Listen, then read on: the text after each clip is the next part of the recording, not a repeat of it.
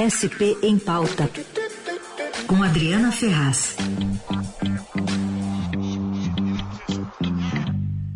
Adriana Ferraz já conosco. Bom dia, Adri. Oi, Carol, Raíssa, todos os ouvintes. Bom dia. Dia quente, hein, Carol? Dia pelando. Pelando. e aí a gente traz também o Pedro Venceslau como convidado especial aqui da, da coluna. Tudo bem, Pedro? Bom dia. Bom dia, Carol. Bom dia a todos. Bom, bom dia, dia, Adri. Bom dia, Raíssa. Bom dia. Bom, Adri, a gente acordou com essa notícia bombástica aí da desistência do governador de São Paulo, João Dória, de se candidatar à presidência da República, perigando também deixar o PSDB. Conta pra gente o que está nessa, nessa decisão que, que foi anunciada hoje, ou que deve ser confirmada, né, logo mais. Isso, é. A gente acordou com, com essa bomba, né? O Pedro nem dormiu, né, Pedro?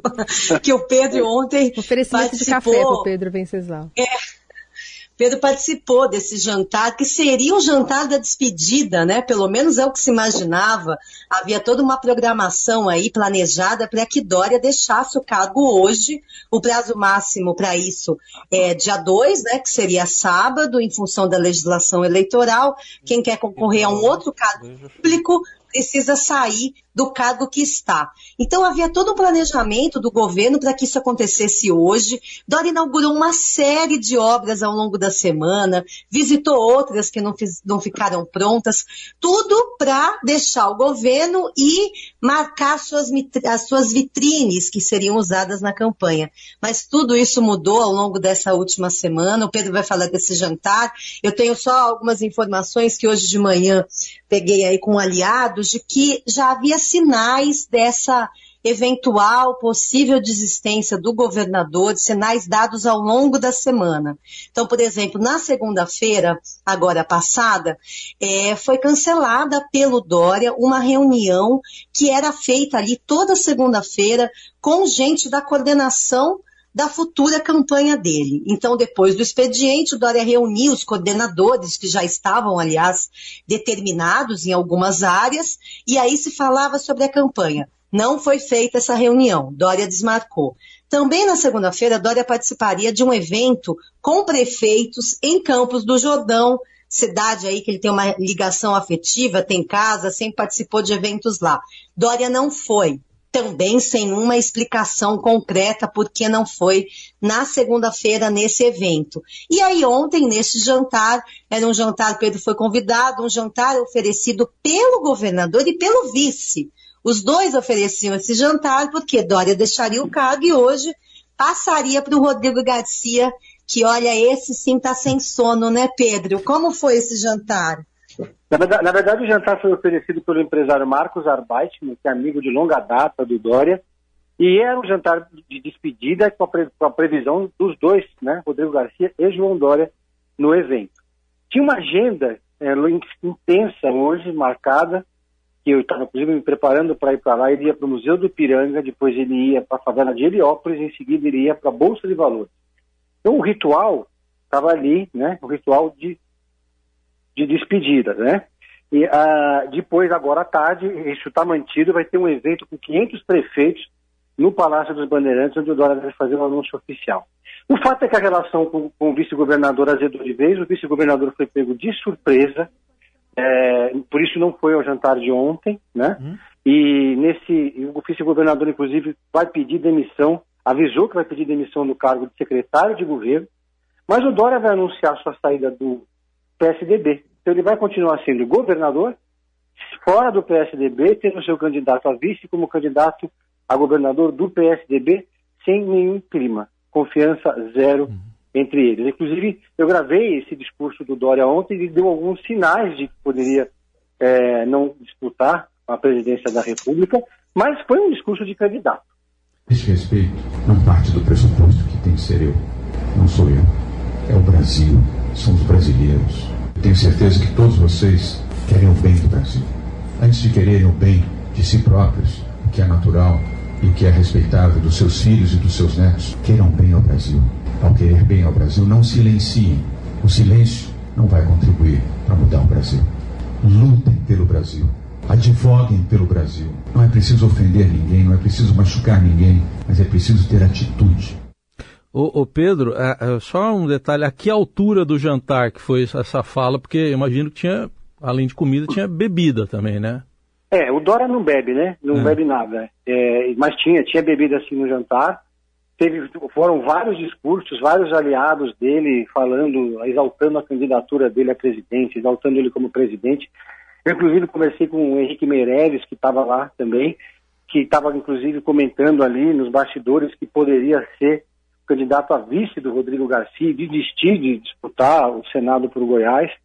É, e aí teve essa mudança brusca. O jantar tinha umas, mais ou menos umas 100 pessoas ali na casa do Marcos Arbeitman e o discurso do Dória, que durou 53 minutos, ele falou de todo aquele portfólio que ele pretenderia apresentar é, na campanha presidencial, a questão da vacina, do vacinador, e, mas depois num certo momento, ele começou a falar contra a reeleição, e era contra a reeleição, já de certa forma veio do caminho, aparentemente, para deixar o cargo, e depois começou a dizer que não que da grandeza de espírito, de não concorrer, etc. Tal, provavelmente esse vai ser o discurso que ele vai apresentar hoje. Né? Com isso, agora, com essa, essa mudança, inclusive, é, os tucanos todos sumiram do mapa, impossível falar com, com os tucanos agora, né? Está é, tá todo mundo fechado, várias reuniões de crise, em, em, ambientes diferentes, porque Dória e Rodrigo Garcia dificilmente vão frequentar tão cedo o mesmo ambiente, né? E toda a estratégia do Rodrigo Garcia agora já estava traçada, montada para a campanha dele começar na sexta-feira, pré-campanha, né? Tudo isso vai por água abaixo. Bom, queria então, Adri, te ouvir também sobre essa, essa questão que o Pedro levanta aqui. Então, a saída do PSDB é uma ruptura muito maior do que apenas não, não se candidatar né, à presidência da República. É, levando em conta Rodrigo Garcia, que não, não vai ter a caneta da mão né, para se articular, enfim, para se expor até, para ficar conhecido para essa candidatura ao governo do Estado, e uma movimentação de Eduardo Leite, que vem ganhando força dentro do, do partido, não? Sim, eu acho que essa movimentação ela explica em grande parte essa decisão de, do governador João Dória. É, e vamos lembrar algum, alguns fatores importantes que aconteceram nos últimos dias, nas últimas semanas. Eu destaco principalmente a absolvição de Aécio Neves, que era investigado né, naquela é, delação e depois daquele áudio famoso, aquela gravação dos irmãos é, e Batista e do irmão é, com o presidente Temer. Ele era investigado e ele foi absolvido, quer dizer, ele tem, ele ganhou uma força ainda maior, mesmo investigado, ele seguia muito forte no PSDB, mas ganhou é, essa força, é, cresceu, né? Depois dessa absolvição. Era a turma de Eduardo Leite é, e a turma de Aécio Neves que pressionavam essa pré-candidatura de João Dória. João Dória não cresce nas pesquisas. A última pesquisa da Datafolha mostra que ele continua com dois pontos percentuais de intenção de votos, assim como André Janones. Isso também é uma outra pressão nele. Agora, essa movimentação do Eduardo Leite só isolou Dória nos últimos dias no PSDB. O Dória não tem maioria na executiva, Pedro pode falar disso. Havia um receio de que na a, a candidatura dele, que foi alavancada por vencer as prévias, que ela não fosse homologada por essa executiva e que houvesse aí uma tentativa de golpe mesmo de Eduardo Leite, que ameaçou ir para o PSD, aí desistiu, ficou no PSDB e renunciou. O que é importante, está livre para concorrer tanto à presidência da República ou a outro cargo que pode lhe interessar muito, que é o de vice-presidente da República. João Dória nunca mostrou disposição de ser vice, né? Nessa chamada é, terceira via, Dória nunca se colocou como vice. Se colocou como um dos candidatos. Como ele disse ontem, não necessariamente teria que ser ele, mas ele nunca se mostrou disposto a isso. Já Eduardo Leite já afirmou publicamente que poderia ser vice. E agora, para a gente aqui no estado de São Paulo, é uma surpresa enorme tudo o que está acontecendo, especialmente pela essa dinastia que o PSDB tem no governo do Estado, daqui a pouco completa 30 anos. É, houve toda aquela coisa em 2018, Dória também tentou passar a perna em Geraldo Alckmin naquele ano, não teve apoio para isso. Naquela época o PSDB nunca está unido, né? Mas acho que estava mais do que agora, né, Pedro? A situação é ainda pior, não é? Pois é, eu estava aqui, inclusive, abrindo a Folha de São Paulo, tem um artigo do João Dória, Obrigado São Paulo, se despedindo do governo, anunciando sua candidatura. Esse artigo foi combinado ali de ser publicado, foi combinado ontem, para você ter uma ideia, até o secretário de comunicação do governo foi pego de surpresa, né? O governador realmente é, guardou essa carta na manga, né? E, ou, ou aparentemente tomou uma decisão intempestiva, é difícil saber. Agora, é, o, o, PSDB pegou em armas agora, né? O PSDB que já é um partido rachado, agora o partido vai estar tá em guerra porque o governo tem uma força muito grande sobre a máquina, mas também agora tem o Rodrigo Garcia que é o candidato. Fica muito difícil prever os próximos capítulos. O que já, já existe um movimento de montar uma chapa Simone Leite, né? É uma mulher candidata a presidente, ela não tem rejeição, é pouco conhecida e com uma injeção de tempo de televisão, ela poderia ser o nome com Eduardo Leite de vice. Esse cenário, inclusive, essa possibilidade foi apresentada ao Eduardo pelos seus aliados dentro do PSDB, a turma ali do Pimenta da Veiga, José Aníbal, Tasso Gereissati, e foi um dos argumentos usados para convencer o Leite a ficar no partido, que ele podia ser candidato a vice da Simone Tebet ou vice-versa. Né? Então, no ambiente partidário, a discussão de tirar o Dória já existia. No ambiente partidário também vai haver uma mudança, porque o PSDB vai fazer uma federação junto com o Cidadania que vai mudar a correlação de forças na executiva do partido.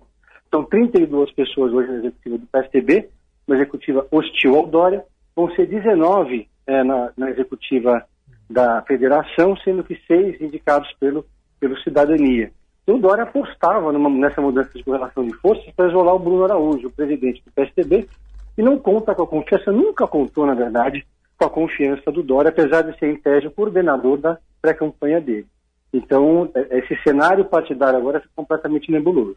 Agora, Pedro, isso aí, é, é, é, essa expectativa partidária que você acabou de dizer, era mais para frente, né, uma, uma, de uma desistência, não era para agora, né? Exato, o Dória já tinha traçado uma estratégia para mudar a correlação de forças da federação ele, inclusive, tinha um nome que ele costumava dizer para assumir o comando da federação no lugar do Bruno, Rodrigo Maia. Rodrigo Maia, que diga-se, nunca topou essa missão, né? É, estava fugindo dessa briga, não queria assumir esse BO, como a gente costuma dizer. Mas é, tinha esse, essa, essa, essa estratégia de, na, na federação. Porque na federação, cada partido vai continuar tendo um presidente, vai ter um presidente da federação em geral, que é quem decide no final das contas, né? Então, é, agora, essa, assim, o Dória também pretendia, já tinha marcado uma viagem para Bahia, ele ia visitar a cidade do seu pai, a terra natal, ia começar pelo Nordeste a sua pré-campanha, depois ia fazer um giro por Minas Gerais, pela região Sudeste, já tinha marqueteiro contratado, e essa semana, inclusive, até mandei para a Adriana, fizeram um vídeo de mais de 10 minutos, que seria uma espécie de vídeo de lançamento da candidatura do Dória, né?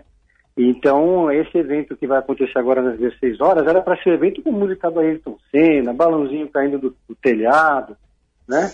E vai ser um evento com cara de velório. Muita coisa vai acontecer. Bom, a gente vai ficar acompanhando, né? Vocês continuam apurando, trazendo informações aqui é, pelas plataformas do Estadão. E essa análise em primeira mão aqui na, na Rádio Dourado, que depois vai ficar disponível em podcast para você ouvir e compartilhar. Mas essa indefinição, né, sobre o, o futuro do, do PSDB, sem João Dória, sem um nome forte.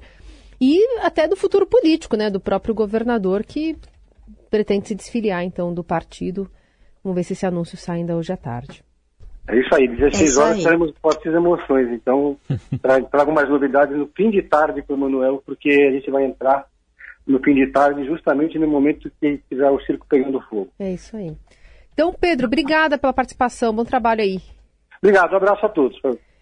Bom, Adri, quentíssima coluna. A gente continua apurando aqui. Qualquer coisa pode, pode avisar a gente. Tá bom, vou dar um último dado. Olha, hum. uma coisa que está muito em jogo. Apenas o valor do, da campanha eleitoral para presidente. 70 milhões de reais, gente. É. Sempre tem dinheiro no jogo, né? Sem candidato do PSDB próprio, o PSDB tem mais dinheiro também para distribuir aí para outras candidaturas, especialmente para a reeleição de deputados. E gastaram com as prévias também, né? Gastaram um bom dinheiro. Pois é. E eu, é, pois é, 2 milhões, né? É isso, Pedro? Eu não me lembro exatamente, mas acho que eram 2 milhões. E até queriam cobrar do Eduardo Leite, né? Se ele saísse do PSDB, esse dinheiro como um ressarcimento. É se gastou muito, se fez campanha, rodou o país e pode ser que nenhum dos dois seja candidato a presidente, gente. Obrigada, Adri. Um beijo. Beijo, tchau, tchau.